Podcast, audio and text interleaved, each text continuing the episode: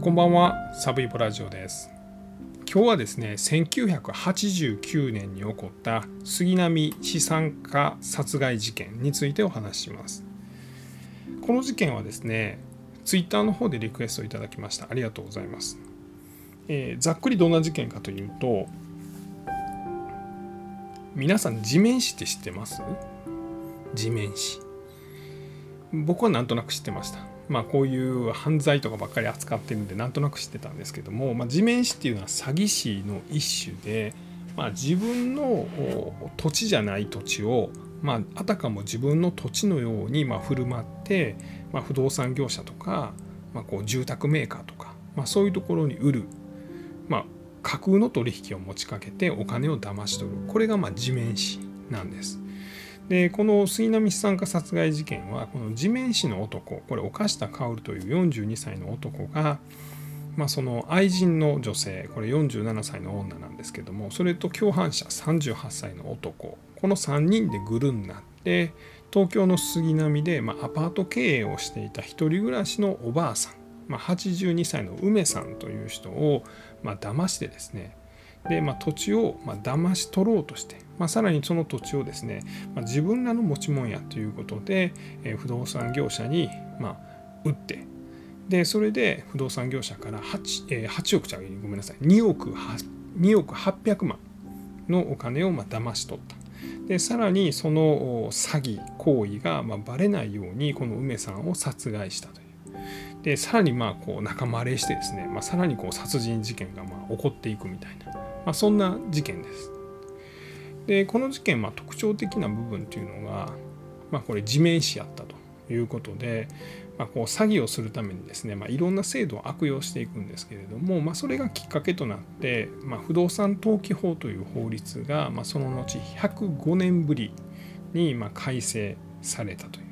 まあ、そういうきっかけにもなった事件です。でさらにですねこの事件後にですねまだ犯人が逮捕される前に、まあ、ドラマ化されまして、まあ、これはまあ当時の時代背景というかまあこうテレビ局がまあそういうことをやってたみたいなことなんですけども、まあ、そういうドラマを作って、まあ、放送しようとしたと、えー主演は岩城浩一。で、えー共演が、えー倍賞光子、まあ、これ犯人犯人のこうカップルをこの2人が演じたわけなんですけど、まあ、こういうドラマが作られた。でもなんとですね放送の当日にですね緊急差し替え、まあ、放送できずお蔵入りになったという、まあ、ちょっとそういうなんかこう二次被害じゃないですね、まあ、吸ったもんだみたいなのも起こった事件です。でまあ、結果的にはですねこの岡下薫は、まあ、その後逮捕されまして死刑が、まあ、最終的に言い渡されまして、まあ、すでに死刑も執行されてるのでもうあの死んじゃってるんですけれども、まあ、この元死刑囚は、まあ、こう歌に目覚めまして、まあ、俳句とか和歌とか、まあ、詩とか、まあ、そういうものに目覚めまして、まあ、いくつかの詩集みたいなのをまあ発売しているという、まあ、そんなのもちょっと紹介できたらと思っています。まずはこの事件ですね、まあ、どんな風に発覚していったのかというところから見ていきましょう。1990年の1月1日です。まあ、いわゆる元日ですね。お正月の日に神奈川県の津久井郡の藤野町というところ、これ、えっと、神奈川県の相模原市ですね、現在の。えー、と高速道路の相模原インターチェンジの辺りの、まあ、高架下で、まあ、トランクが落ちてるというのを地元の住民が発見します。で、なんやこのトランクはと思ってこうちょっと動かそうとしたらバカンと開いてドンと出てきたのがなんとまあ人の死体です。うわなんじゃこりゃとなりましてですぐ110番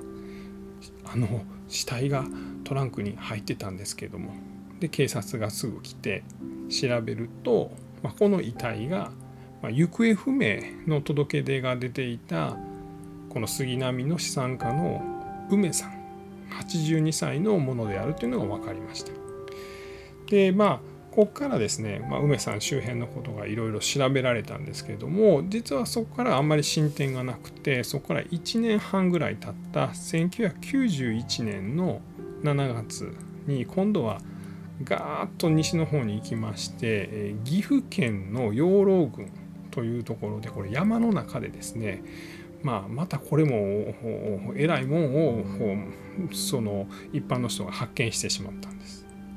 まあ、首のない遺体が山の中で発見されました。でこの遺体がですね、まあ、実はま38歳の、まあ、この主犯である岡下の共犯者の男でした。で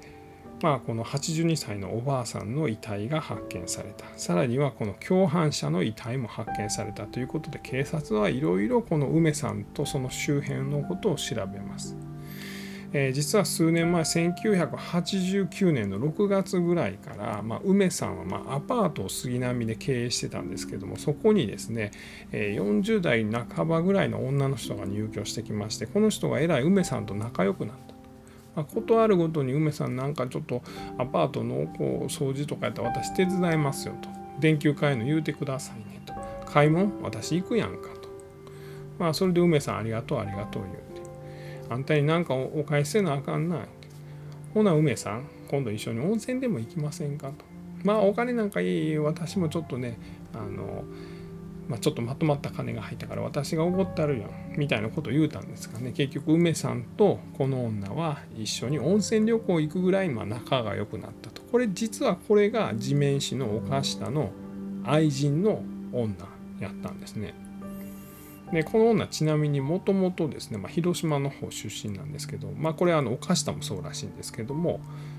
まあ、そこでまあ子供さんも3人いらっしゃったみたいな。ただ、まあ、この犯した薫と一緒に、まあ、駆け落ちするような形で、まあ、犯したの犯罪に付き合ってたという、まあ、そんな仲やったんですね。で、まあ、梅さんと仲良くなってきたこの女はですねそこからまあ知り合いの男を紹介するんです。これがまあ犯したともう一人、まあ、共犯者です。でこの共犯者、まあ、仮に B としておきましょうこれ38歳の男ですね、まあ、後に首なしの遺体として岐阜県の山の中で見つかった男なんですけどもなかなかのええ男でしょと。梅さんお嬢さんいるんでしょ？お嬢さんどうしてますの？いやうちの子ねちょっと体壊して入院してもうたんや。あそうですか。ほなちょっとねみんなで見舞いでも行きましょうか。みたいなことを言ってる間にですねまあこの、え共犯者 B と、まあ、梅さんのお嬢さん長女さんがま結婚をすることになりました。まあ、これがどういういきさつで結婚したのかこの長女は知らん間に結婚届を出されてたのか、ま、それともまあこうこの共犯者 B がいいよってですねまあ、結婚しようというので、あ、はい、分かりましたってなったのかちょっと僕は分かんないです。ですが、まあ、この詐欺師の一味と、この梅さんの長女が結婚してしまうんです。つまりもう梅さんの身内になってしまいました。で、犯人グループの狙いは梅さんのアパートです。でまあ、実はこの土地の権利書を持ってですね勝手に売っ払っちゃってですねで金ゲットしたらまあとんずらしようというのがもうこれもともと犯したと愛人と共犯者 B の計画でした。ですがその、まあ、梅さんも賢いですね権利書は別居してたしっかり者の長男に渡してます。私にもしものことがあったら困るからこれあんたに預けとくわ梅さん頭いいですねなのでいろいろ犯したとかですねこのま仲良くなったこの愛人がですね、まあ、梅さんこれこのアパートの権利書とかその物騒やもんなどこ置いてるの？ちゃんと閉まってる？何やったら私金庫買ってこようか、まあ、みたいなことを言うても、まあ、実は長男が預かってくれてんねんと、ま、いう話です。ほなら詐欺師たちどないしようかということを相談してですねまあこれ実は土地の取引には、まあ、保証書というのが使えんねんと。で保証書といったら何か言うたら、まあ、持ち主たちが、まあ、権利書土地の権利書をなくしてしまった時にこの保証書いうのを作って、まあ、それをあの売買契約書に添付したら、まあ、土地の取引は成立するんやと。まあ、地面師やからそんなこと知ってるんですね。で勝手にこの保証書を偽造して、まあ、さらにこの売買契約書も偽造して、まあ、不動産屋に行ってですねこのアパートを売ってしまいます。これが2億800万円ぐらいになったということでこのお金をこの3人はまあこう騙し取ったわけですね。で1989年それが7月とか8月とか9月ぐらいにその土地取引が行われたそうなんですけど、まあ、10月ぐらいになってですね梅さんがなんかおかしいんやと。アパートになんか不動産会社の人が来て今度これ取り壊しますみたいなことを言うてんねやと。なんかあんたらおかしいと思わへんかみたいなことを言って。でこれでまあ犯人グループのリーダーだった岡下はですねこれはやばいということで、まあ、こう発覚を恐れて、えー、11月1日の未明に梅さんを、まあ、首を絞めて殺害してでトランクに遺体を入れました。でそれを、まあ、神奈川県の津久井郡、まあ、現在の相模原市に、まあ、投棄したと、まあ、いうことなんですね。でさらにですね、まあ、こう11月になってですね11月1日にそれ事件を起こして、まあ、遺体を投棄してでさらにまあ逃げていってる間に、まあ、実はこの共犯者 B もうこれでこれ事件はもう終わったと2億取ったんやろうとこれみんなで分けなあかんわなとちゃんと3等分してくれんやろな。3等分いうのはおかしいやろ。俺はあのババアも殺したんやから。俺がもっと半分はもらうみたいな。それはちょっと話しちゃうで岡下さんっていうのでこの共犯者 B と揉めてしまうんですね。でここでなんとですね岡下はですねその共犯者 B をズドンと、まあ、拳銃で撃ち殺してしまいます、まあ、さらに首を切断して、えー、死体を遺棄しました。まあ要は身元が分かりにくくするために首をま切ったということなんですねでこれらの遺体がま、年変わって90年の1月1日に梅さんの遺体でさらにその翌年91年の7月にこの共犯者 B の遺体がま見つかったということです。で、まあ、警察は、まあ、梅さんの遺体が見つかった段階でですね、まあ、梅さん周辺のことを調べます。この長女さんの話とかも聞いて息子さんの話も聞いたら、まあ、うちの母親の知らん間にこれアパート売られてたみたいで権利書僕ずっと持ってるんでそんなん勝手に売るわけないでしょと、まあ、これ息子さんがそういうことを言うてですねあこれは地面師やなと、まあ、いうことでこの岡下と、まあ、その愛人を追っかけます。でもちろん報道もされました。でこの2人はですねまあ、その後ですね、まあ、フィリピンに行ってんじゃないかみたいな噂も出たんですけれども、まあ、北九州の方に行ったりとかでそこから茨城の方に行ったりとかしまして最終的に逮捕されたのは茨城県の霞ヶ浦。霞ヶ浦って僕あんま知らんかったんですけど湖ですね。この近くでスナックをやってました。で実はこの茨城県の霞ヶ浦市の辺りでですね、まとある女の人が、まあ、28歳ぐらいの女の人が交番に駆け込んできたんですよね。おまわりさんちょっと聞いてくださいと。私知らんやつにいきなり覚醒剤を注射されたんですと。えお嬢さんそれどういうことですかと。いや実は私ね、まあ、テレクラ行ってましてテレクラに電話しまして、まあ、テレクラに電話したんやなとは思うんですけどテレクラに電話しまして、まあ、そこで知り合った男と、まあ、ホテルに行ったんですと。そしたらいきなり、まあ、その男中村って言ったんですけども私の腕に覚醒剤を打ったんですと。で私怖なって逃げてきたんですと。そらそいつドイツやと。でちなみにほなお嬢さん電話したテレクラどこやねんということで、まあ、テレクラからですね、まあ、テレクラは行ったことありますよね。皆さん。ないですか、まあ、テレクラ僕も行ったことありますけど、まあ、あのテレホンクラブですね、まあ、こう入ったら漫画喫茶の個室みたいなところでさ漫画喫茶っていうよりもビデオ試写室に近いですよね。ビデオ試写室は知ってますか？まあいいか。あの、まあビルのですね、大体2階、3階とか、まあなんかちょっとそういうとこにありましてですね、まあこう、ほんとこう1メーターちょっとぐらいしかない部屋に、まあこう、机と電話機が置いてあって、で、そこをなんか1時間いくらとかで入ってですね、ほなま電話が鳴ってきてパッと取ったらですね、まあ、その桜なのか知りませんけれども、まあ、そこに電話してきた、まあ、こう男女の出会いを一応求めているという女の人からまあ電話がかかってくるわけですね。それを男はですね金払ってテレクラに入ってですねひたすら電話キーをまあこう持ってですねトゥルトゥトゥルトゥってこう取ってですね、まあ、あもしもしああいうとこから電話してんの、まあ、みたいな話をして、まあ、話が折り合えばその女の人と会うみたいな、まあ、そういうところなんですね。何回か行ったことありますけど僕はそこでちゃんと出会えたことはないんですね。1回か2回友達とそんな行ったことありますけど。でまあそういうので知り合ったと。ちょっと話ごめんなさいね。あっちゃこっちゃ行って。でそのテレクラで知り合った中村という男がいきなりホテルで覚醒剤を売ってきたでまあその女の人の証言にで、まあ、その中村というじゃあこれテレクラの方行ってですね「こいつ知ってますか?」言って「ああ知ってますよ」と実はスナックやってる中村さんですねっていうことになってそのスナックに行きましたで、えー、実はそのスナックというのがこの茨城県警のまあ、御用達のスナックやったらしいんですけども、まあ、そこで働いてるこの夫婦、まあ、とりあえず捕まえて、まあ、話聞いたらなんか怪しいなということで警察がまかなり厳しく取り調べをしたらですね、まあ、この愛人の女性の方が、まあ、この杉並での、まあ、この地面師としてのこの土地の、ま、こうだま土地地面師としてこうあの土地の売買契約によってお金を騙し取ったこと、まあ、さらにはこの梅さんという82歳の女性をま殺害したこと。をまあ自供してしまいますしてしまいますから自供したんですね。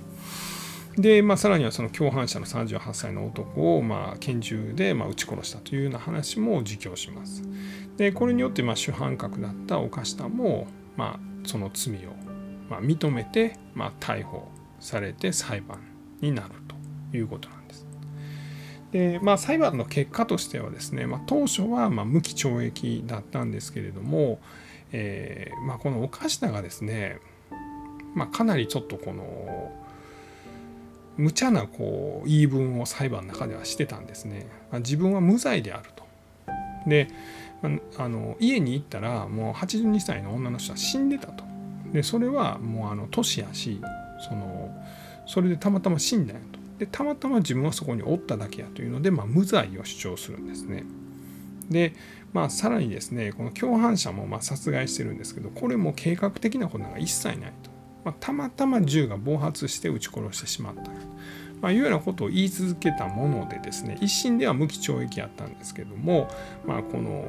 高裁の方ではですね、まあ、かなり計画的にやってるしあの完全犯罪を狙ってると。まあ、これはもう計画性もかなりあるし反省もしてない。これはいかんということで、まあ、最終的に死刑になりました。でまあこう最高裁最高裁まで行ったんかな、まあ、上告が棄却されたかなんかやと思うんですけど最終的に死刑判決が確定したということです。でまあこっからなんですけどね、まあ、さっきどっちのお話しようかな。このドラマのお話しましょうか。事件が起こったのは1989年でこれ2人が捕まったのは、まあ、そのかなり後1995年、まあ、6年後なんですけれどもこれドラマが制作されたのは少し前で1993年事件から4年後でしたタイトルがですね「闇に咲く女杉並老女殺人事件」という事件です。まあ、闇に咲く女、まあ、つまり女が主人公なんです。まあ、なんでかというとこれあの犯したの存在というのは、まあ、もちろんあの警察も掴んでたんですけれどもこの梅さんに近づいたのは共犯者の47歳の女やったんですね。なのでこの女がま主犯のようにま描かれて、ま土地をま騙し取ろうとしたと。でさらにこのおばあさんにま言葉巧みに取り入って、まあ、このおばあさんを最終的に殺害してしまうみたいな、まあ、そういう役柄を、まあ、この倍賞光子が演じたドラマがフジテレビによって制作されて1993年の3月19日に、まあ、オンエア予定でした。ですがですねこれ昼になって急遽放送中止になりました。まあ、なかなかこんなことないですよね。当日にいきなり放送休止。まあ、最近もちょっといろんなアクシデントがあっ、まあ、その例えばバスの大きな事故があってですねでバスの事故にまつわるような映画が、まあ、ちょっと急に中止になったりとか、まあ、そんなことあるんですけども、まあ、実はこのドラマが中止になった理由っていうのは容疑者の家族の関係者から家族の気持ちも考えてほしいというクレームが入ったんです。で実はこれはですねこの犯人の岡下は広島の三好というところの出身で、え実はこの共犯者の47歳の女もそちらの出身らしいんですね。出身だったのかそこで暮らしてたのか。でこの共犯の女47歳の女には3人の子供がいまして、まあ、そのうちのお一人が通っている学校が、まあ、うちの生徒に、まあ、その容疑者の関係者、まあ、息子さんがおると。で、まあ、その子なのか分かんないですけど生徒会長もこの子供さんのうちの一人をやってたということで、まあ、ちょっととても真面目にやっていらっしゃったんですよね。で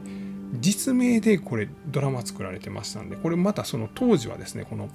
えーと、実録シリーズみたいなのが流行ってましてですねなのでこの実名で、え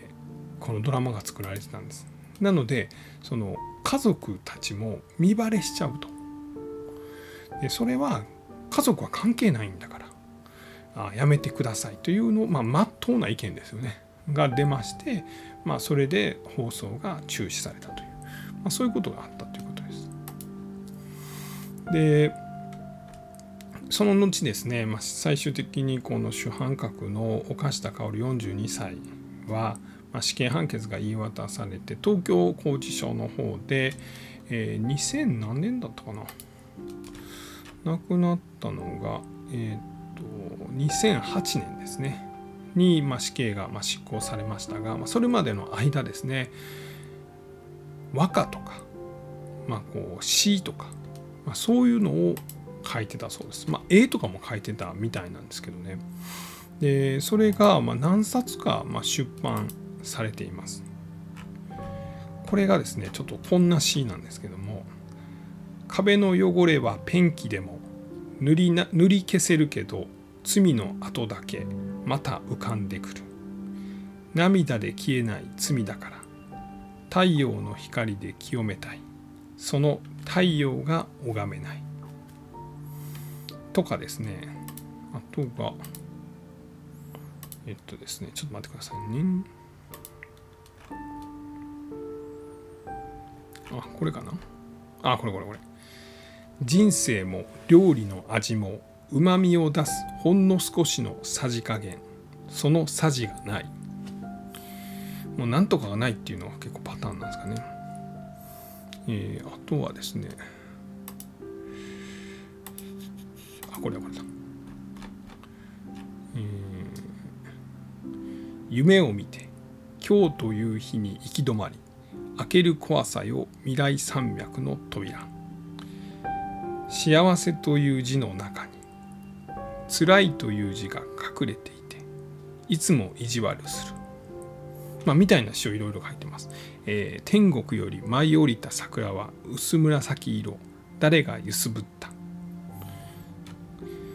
まあ、こう僕はちょっとこの俳句に関してのちょっと知識がないのでこれがうまいのかどうかちょっと分かりませんがこういうの結構たくさん書いてます。でえっとこれ三本恵子さんとうこれ鳥取の方の、まあ、この歌人の方にですね、まあ、弟子にしてくださいというのを東京拘置所の方からですね、まあ、手紙を書きまして、ま、この人が、えっと、未来山脈というなんかこう俳句集団みたいなのをやってらっしゃったんですかね。えー、それの主催をやってらっしゃった人で、ま、そこにま弟子入れするような形でこう、えー、こう手紙のやり取りの中でこの俳句をし俳句というかこれあの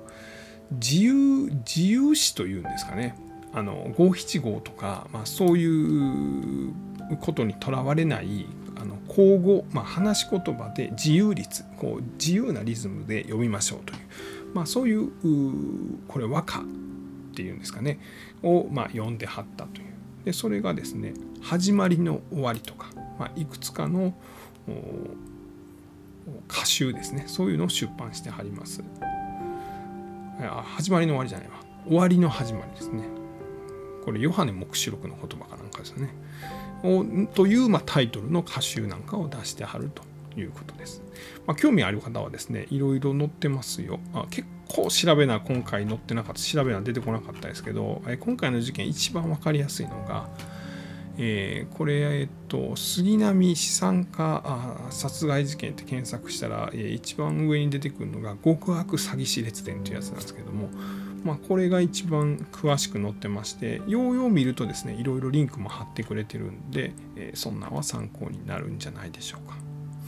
えー、先ほども少し触れましたが最終的には、えー、2008年の4月10日に、まあ、東京拘置所で、まあ、公主刑による死刑執行が行われて、まあ、61歳で亡くなったということです。はいえー、今日はですね1989年に起こった杉並資産家殺害事件についてお話をさせていただきました、えー、最後まで聞いていただきまして本当にありがとうございます。えー、そうそう。ちなみにですねあの、まあこう歌とか俳句とかいうのとはまあ少し違うんですけども、あの、最近あこれすげえなってちょっと思ったのが、あの安倍さんの国葬がこの間ありましたよね。あの時のあの菅さんの、えー、弔辞ですかねこう安倍さんに送る言葉みたいなあれってご覧になりました？あれ結構すげえなってちょっと僕思いましたね。まあ、もしご覧になってない方は是非ご覧になってください。まあ、こう国葬についてはまあいろんな意見がありますしこの安倍さんの評価に関してはもちろんいろんな意見があるので、まあ、それはそれでというふうに思ってるんですけども僕もいろいろこのいろんなまあ事件のまあことをまあこう見たり聞いたりする中でよくそのご家族遺族の方の、まあ、この言葉みたいなものを読んだりする。で、まあ、実際紹介させていただいたことも何回かあると思うんですけども、まあ、そういう中でもやっぱりあの菅さんのあの言葉っていうのはまあ、もちろんこのスピーチライターの方があのいらっしゃいまして安倍さんには、まあ、あの谷口さんというスピーチライターの方がいらっしゃいまして、まあ、菅さんのスピーチライターも、まあ、務めていらっしゃったのでおそらくですね、まあ、お二人でそういうことを決めはったという話だと思うんですね。あの文章の、まあ、叩きみたいなものとか、まあ、こう構成とかっていうのは多分相談して決められたと思うんですけれどもそれでもあの特にこの菅さんが安倍さんのことをまあ、自分も総理大臣だったのにひたすら総理という呼び方にしたみたいなあのこととかあのとても具体的なエピソードとして残ってたのがあの焼き鳥屋でのエピソードこの安倍さん自身がま2回目の総理大臣というか自民党総裁選挙に出るのを渋ってた時にまあこう焼き鳥屋さんで3時間ぐらいずっと口説き続けたと。でまあその結果最後安倍さんがまあこう2回目の総裁選に出ると、まあ、つまりもう一度総理大臣にチャレンジするみたいなことを、まあ、首を縦に振ったと。でまあそれがまあ菅義偉で、まあ、自分の人生で、まあ、最も誇らしい出来事だと、まあ、これからずっとそういうふうに思うだろうみたいな、ああいうことがパパパッと入れれるっていうのは本当になんかすげえなと思いますし、まあ、そんだけやっぱ関係性があったんやろうなということは感じました。で実際なんか菅さんは安倍さんが総理大臣の時はずっと官房長官やってはりましたけど自分地元秋田なんですけど一回も秋田に帰らへんかったらしいですね。まあ安倍さんの政権ってもう7年ぐらいあるんで、まあ、1回ぐらい帰れやと思うんですけどまあそれぐらいひたすら何というか安倍さんをこう支えたと。まあいうそういう関係性やったんだなという、まあ、ある意味ではまあなんというかその貴族とまあそれを支える何ていうんですかねこの一般人みたいな。まあなんかそういう関係性とも取れるんかもしれませんけどまあそれはそれで本人たちもそれを認め合って、まあ、尊敬し合ってまあ、それを失ってとてもこう辛く悲しく寂しく思っててみたいな話をねしたのが僕はすごくなんかこうあのすごいスピーチだったなというふうに思いました。まあ、よかったらあの見てください。まあ、いろんな意見がある話だと思いますんであの皆さんの感じるように感じていただくのが一番やと思います。えー、すいませんちょっとなんかあの余談が長かったんですが、えー、ありがとうございました。